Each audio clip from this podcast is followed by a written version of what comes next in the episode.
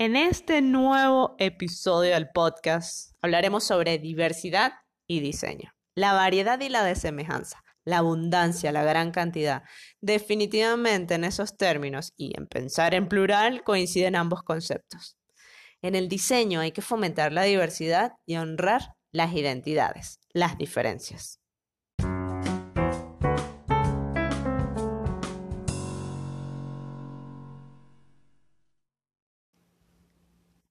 Junio, mes de la diversidad. Y en este año 2021, el WIT, es el WIT, W-I-T-D. No piensa en otra cosa. Ok, el, el WIT celebra la diversidad junto al diseño. Y es justamente el tema que hoy nos trae Vic. Así que vamos a aplaudirla. Parado, pero vamos a decir que es el WIT, el World Industrial Design Day. O sea, es el Día Mundial del Diseño Industrial. Y todos los años hay un tema diferente. Este año en particular, 2021, es sobre la diversidad. Y coincide además con junio, ¿sabes? Pride. Pride Month. Y hablando de Pride Month, yo soy Pat, arroba la vera paparoni. Y yo soy Pif, arroba la troconi. Siempre, siempre somos unas pegadas con nuestros nombres. pero nos presentamos, eso es importante. A ver, la diversidad es la norma. Se inicia el texto que yo hice en la web, bien, vainascultas.com. Eh, y así vamos a iniciar con esa, con esa, con esa verdad. Es una verdad absoluta. Es una verdad, exacto. Es como, como la gravedad, es absoluta. Sí, porque el mundo es diverso, la vida es diversa, los seres humanos somos diversos. Fíjate, Pat, yo investigando un poco sobre esto para, digamos, tener como sustentos teóricos para este tema, me puse a revisar un libro, pero un libraco, ¿bien? Así como de cuatro dedos, pero abiertos, de, de psicología social. Ok. Em, para, para ver qué es lo que hablaba de diversidad. A ver qué es lo que es. Y lo combinaba con pluralidad y habla mucho sobre grupos. ¿Bien? Entonces, fíjate, tiene sentido, porque nosotros como seres humanos somos gregarios, es decir, nos gusta reunirnos, ¿bien? Con nuestros pares, con nuestros allegados, y además creamos así grupos étnicos, son grupos ocupacionales, de gustos, lo que sea. Sí, es verdad, a pesar de que a, que a muchos les puede gustar la individualidad, pero siempre, además es que, más allá de que nos guste o no, es que dependemos. Hacemos tribus. Desde toda la vida, esto no es uga, uga, no, hacemos tribus por coincidencias y además también esas tribus contrastan con las demás. Hay algunos que le da piquiña.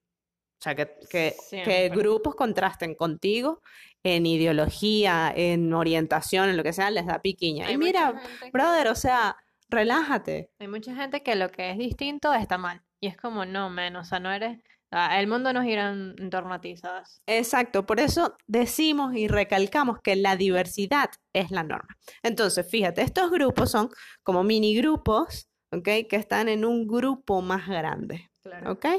Eh, son subgrupos, más que mini grupos, están anidados. Entonces, en ese macro conjunto es donde vive la diversidad, ¿ok? Entonces, si nosotros vemos como si fuese una sombrilla, ¿ok? Podemos ver que hay una identidad superior. Suena muy loco porque estamos hablando como un niveles jerárquicos de identidades, pero el mundo es así. Entonces, si por ejemplo e-, ejemplificamos esta identidad superior, ¿verdad? Con lo que somos, seres humanos, entonces esa gran sombrilla es la humanidad. Exacto, el ser humano finalmente. Porque si, si, algo somos todos aquí, aquí si no cabe diversidad, es que todos somos seres humanos. Todos, absolutamente todos, ¿ok? Y, e incluso ese esa humanidad es un subgrupo de algo mucho más grande que son seres vivos. Exacto, porque ahí entrarían las mascotas, los, vegetales, los perrijos, los gatijos, los Tú eres más precisa. Bueno, entonces esa gran sombrilla que es la humanidad, existen diversidad de razas, culturas, credos, etnias, generaciones, orientaciones sexuales, géneros, lenguas y capacidades y, y los puntualizo para que veamos cuántos subgrupos hay y dentro de ellos además hay más grupos. En efecto. Además que luego empiezan a ver como, como ramificaciones y mezclas entre uno y el otro, ¿sabes? Puede ser hetero, pero puede ser zurdo, puede ser mm, blanco, pero puede Claro, ser puede ser o Parte sea, de un subgrupo aquí, de otro subgrupo allá. Claro, Eh, exacto. exacto. Es como unas conexiones transversales, diagonales, que haces Sí. como en esa. Yo lo veo como un plano cartesiano de grupitos, Totalmente. algo así. Totalmente. Plano cartesiano, XY, ¿sabes? Es como un crucigrama. Bueno, para que se la, la tengan ahí como. Entonces, fíjate, por más diferente que seamos, siempre seremos parte de una humanidad que por naturaleza es diversa. Justamente eso es lo que tenemos que resguardar. A costa de todo, tenemos que resguardar nuestras diferencias, ¿ok? Porque la diversidad hace referencia a la identidad de las personas y reconocerla es dignificar al ser humano. Oye, yo voy a poner un partido político con todo esto que estoy hablando. ¿ah? par- partido este, diverso y eh, a favor de la identidad de las Ujú. personas. Entonces, para rematar esta parte de diversidad. Yo votaría por ti. Yo sé, yo sé. Vamos a y Luca también votaría por ti.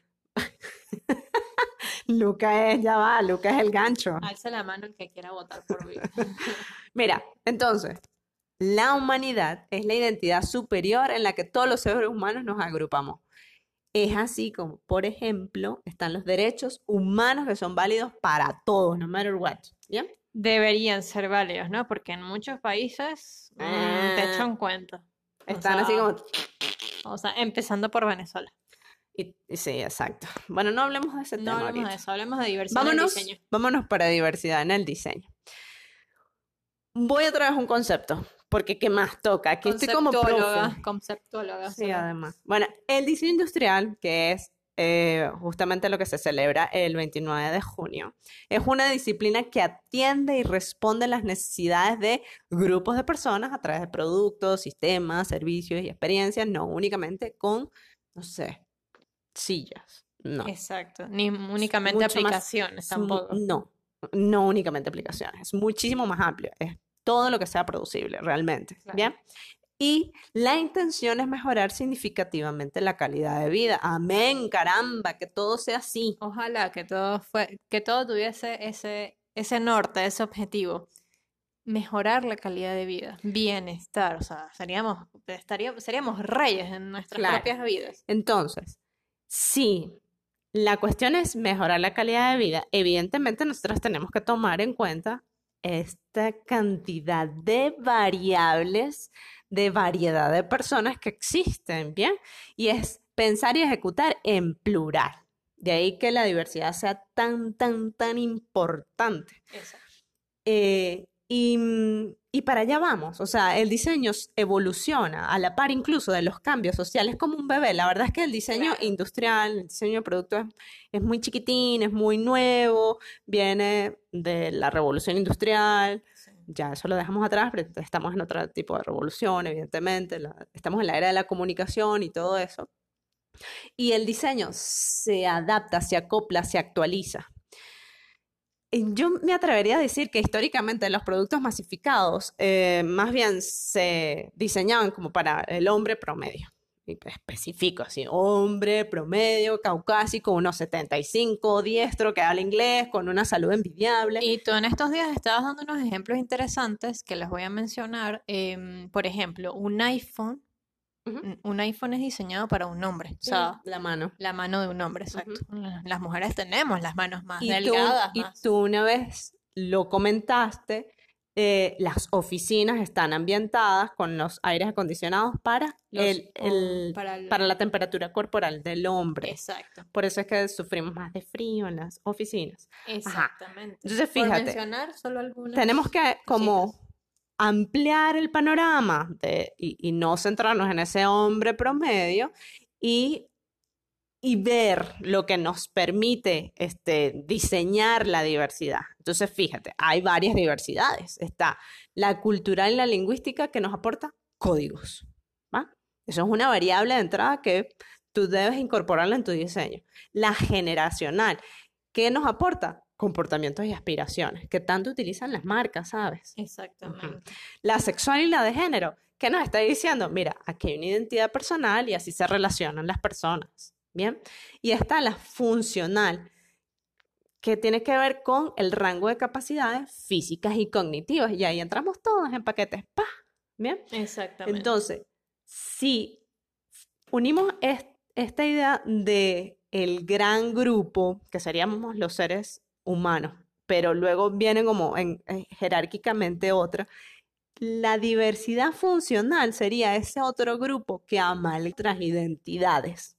Claro, porque puedes tener, digamos, otra característica muy distinta entre una y otra, pero finalmente eh, funcionamos de manera distinta. Claro, porque, porque estamos hablando de capacidades físicas y cognitivas.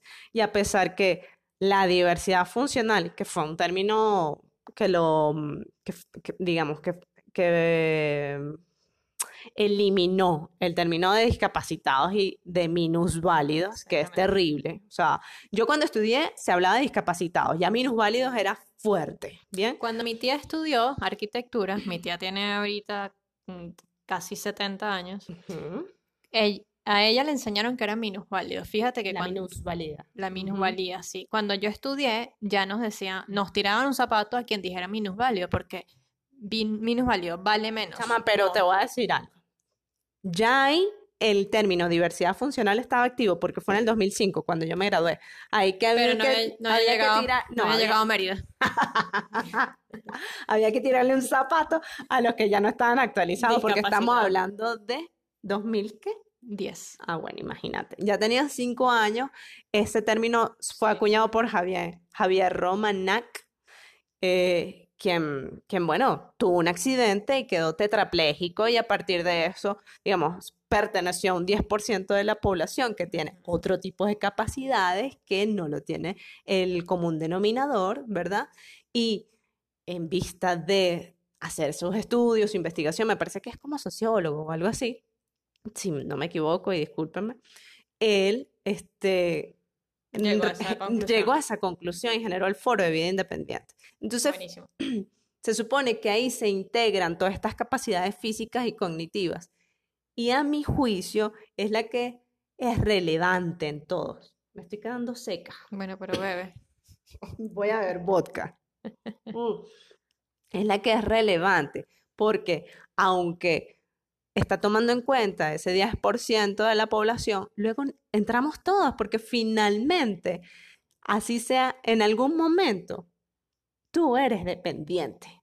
Cuando eres niño, eres dependiente y en tu vejez también. Entonces, la diversidad funcional puede ser transicional, puede ser este perenne, bien. Mira, que tú puedes tener... Puede ser por algunas circunstancias, por un accidente, puedes haber nacido así. Tú puedes tener toda la plata del mundo, ser todo lo blanco que quieras, ser todos los ojos claros que quieras, ser todo lo heterosexual que quieras, pero tú en algún momento fuiste bebé y alguien te cambió los pañales, porque no podías hacerlo tú solo. Es correcto. Y posiblemente vas a llegar a viejo, a y te van a cambiar los pañales. Y te van a cambiar pañales, te van a ayudar a subir, a subirte a un, a, Mm, montarte en una silla o en una cama.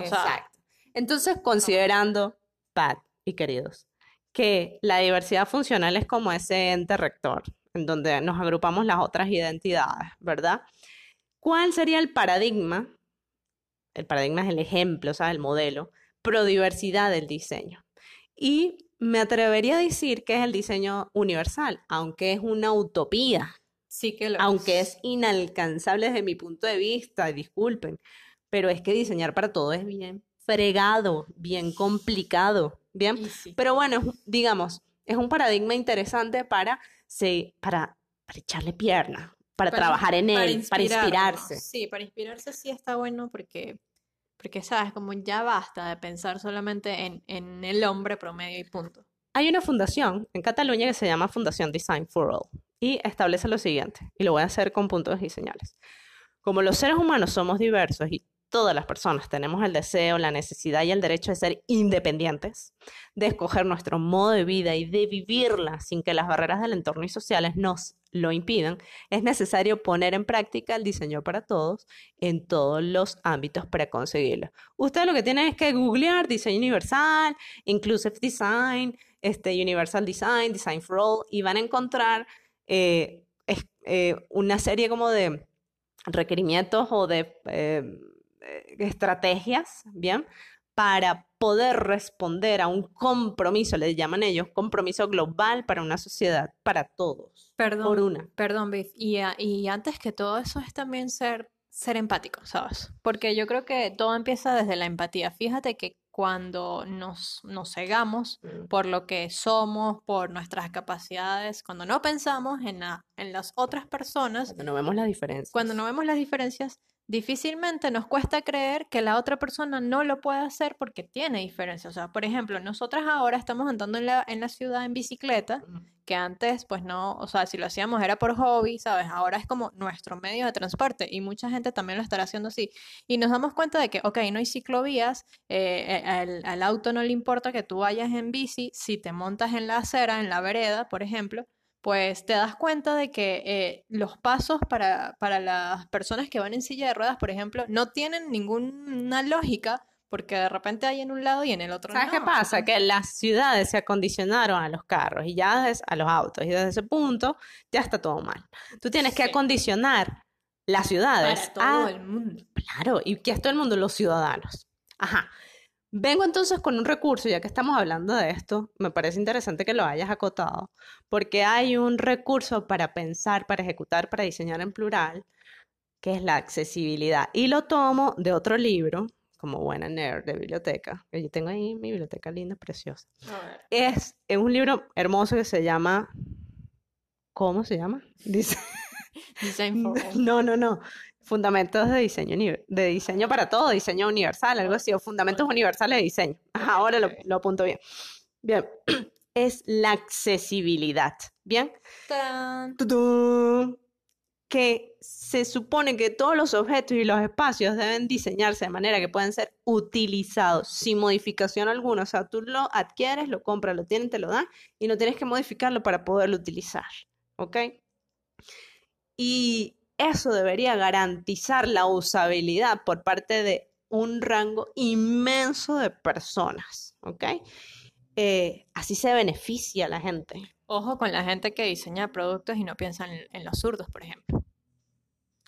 Exacto. un Va- problema. vean, por ejemplo, el caso de Oxxo, que es una marca muy interesante de implementos para, lo- para la cocina, que ellos trabajaron con, con Frog Design, sería. Bueno, ahora no se me viene muy bien con, con, con, con cuál consultora trabajaron, pero ellos, este, a partir de un problema en casa, que era este, una esposa que tenía problemas de artritis, si mal no recuerdo, su esposo, que era empresario además, tipo visionario, vio una oportunidad, esta señora no agarra bien las cosas y me frustra enormemente, me voy para una agencia de diseño, wow, qué, Qué mente. qué mente, qué y diseñaron OXO, o XXO, y son muy buenos esos, mm, esos, mm, Productos. esos productos, sí.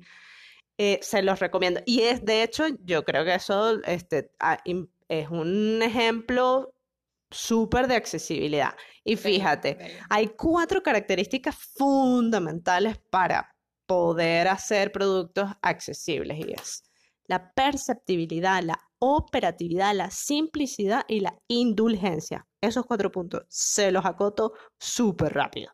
Perci- perceptibilidad es que todo el mundo sería capaz de percibir el diseño con independencia de sus capacidades sensoriales. Entonces, tú tienes que ahí hacer recurso de este, la redundancia. Por ejemplo, si hay un aviso, bueno, que ese aviso sea en códigos textuales, gráficos y táctiles. ¿Ves? Eso es como ejemplo.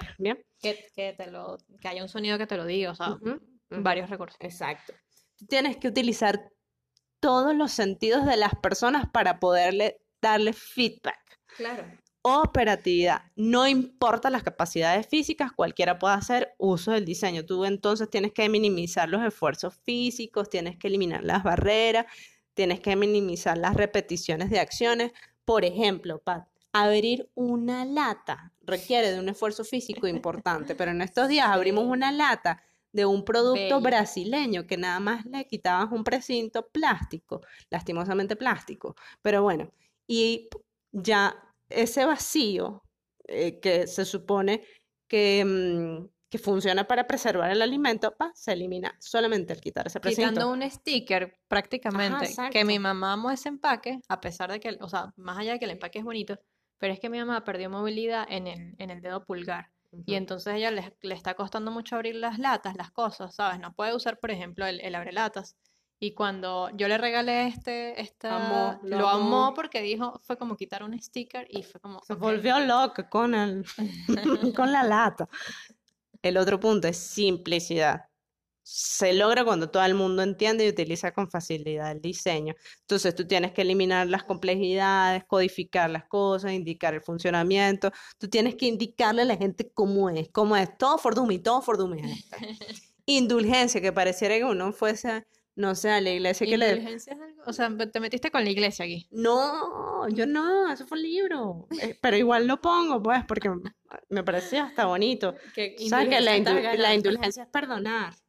Entonces tú le perdonas todos los errores a la gente, eliminándole, ¿verdad? Las complicaciones. eliminándole como la gama de errores que puedes Exacto. cometer. Tú le minimizas, por eso es que es for. Tú le minimizas todas esas como patrañas, como triquiñuelas en los objetos Está y tal. maravilloso. O sea, Tú eres pa- indulgente. O sea, tú eres un pan de Dios. Puedes aplicarlo en la vida Si eres accesible, eres un pan de Dios. Coño, o sea, vas, vas para el cielo pues, y vas llorando. Limita, bebé, limita. Revierte acciones, confirma, avisa, sé indulgente, ¿ok? Esa gente que te pone a dar vueltas y vueltas en una página para poder comprar un No, producto. qué necedad. No, me aburro. Chao. No, chao. que necedad. O sea, pam, pam. O sea, la plata tiene que ser rápida. Mira, Bueno, bueno, la diversidad del diseño. vamos a terminar esto, que se nos está extendiendo un poco, pero ustedes comprenderán que es un tema denso, precioso, pero denso. Y, y quería apuntar aquí la, la postura que tiene el World Design Organization, que obviamente es como el ente que manda a decir qué tema hay que desarrollar ¿Qué para el Día Mundial. estudiar BIF un, un día al año. Porque Exacto. ustedes la hubieran llevado todo junio estudiando diversidad y diseño, ¿no? Ay, pero es de lo más lindo, además que yo soy pro diversidad, o sea, me tocó el corazón. El coro. Ajá. Bueno, El vamos, coro. vamos otra vez a con, con puntos y señales. World Design Organization dice, la representación es importante en lo que diseñamos, cómo diseñamos y para quién diseñamos. Invitar a una amplia gama de perspectivas, experiencias ideas a la mesa nos permite diseñar productos más impactantes y fomentar lugares de trabajo y comunidades más inclusivas. Hay poder en la diversidad, impulsa la innovación y la creatividad e inspira nuevas formas de avanzar. Colectivamente, al hacer espacio para que otros sean vistos y escuchados, los diseñadores de todas partes pueden liderar la carga hacia una industria más diversa y equitativa. Ay, no, te salieron arcoíris, eh, banderas blanco y negro, marrones de todos colores con este, ¿Por qué marrones? este post. Bueno, Ah, porque ¿verdad? Ya, marrones, porque, sí, bueno, también somos está. diversos, Sí, pues. sí, es verdad. somos diversos. En, en- aquí se habla diversamente. Bebé. Mente, mente. Ay, Biff, gracias. Esto siempre me da las gracias, qué linda. Sí, porque, bueno, tu tiempo no es en vano, ¿vale? O sea, Bueno, no, ni tampoco el tiempo de los que oyen y leen, ¿verdad? Las cosas que desarrollamos en vainascultas.com. O sea, esta es una entrega absoluta. Esto es como, como un cariño, como un abrazo. Esto es como una noche de birras con ustedes. Una noche loca, una noche de copas. Gracias por escucharnos. Ya vamos a colgar esto porque la vodka hizo demasiado efecto. Síganos en las redes, Yep. arroba vainascultas y en la web vainascultas.com. Y gracias por compartir este episodio que si quieren de verdad que la diversidad siga adelante y haga mucho más por nosotros, compartan este episodio porque me parece importante. Exactamente. Bueno, un gustazo desarrollar temas así. Los queremos. Por acá, Biff. Y Pat. Bye bye.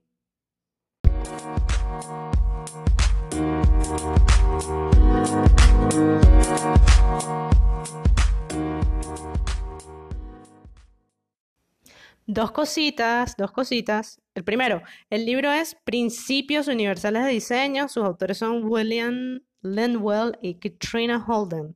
La editorial es Blume. Y lo segundo es OXO con una sola X, la marca de estos instrumentos o productos de cocina. Una sola X. Bye.